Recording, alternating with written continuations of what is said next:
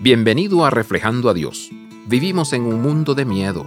Roban nuestras cosas, perdemos nuestro trabajo, nuestros hijos son lastimados, vivimos asustados, pueden suceder cosas malas, podrían suceder y suceden.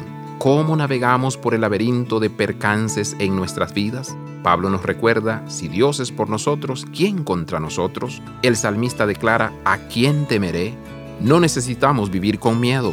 Pueden venir tormentas, los imperios pueden buscar nuestra desaparición, la totalidad del mundo puede levantarse contra nosotros. A través de todo, Dios caminará con nosotros.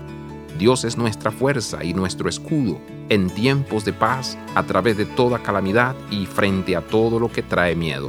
Cuando nos sentimos abrumados por todo lo que se levanta contra nosotros, encontramos fortaleza en la seguridad de las palabras del salmista.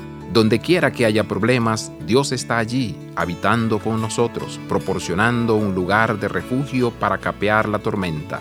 Dios nos mantendrá cerca. Cuando surgen los problemas de la vida, nunca estamos solos. Es la fuerza de Dios que nos llevará a través de todo.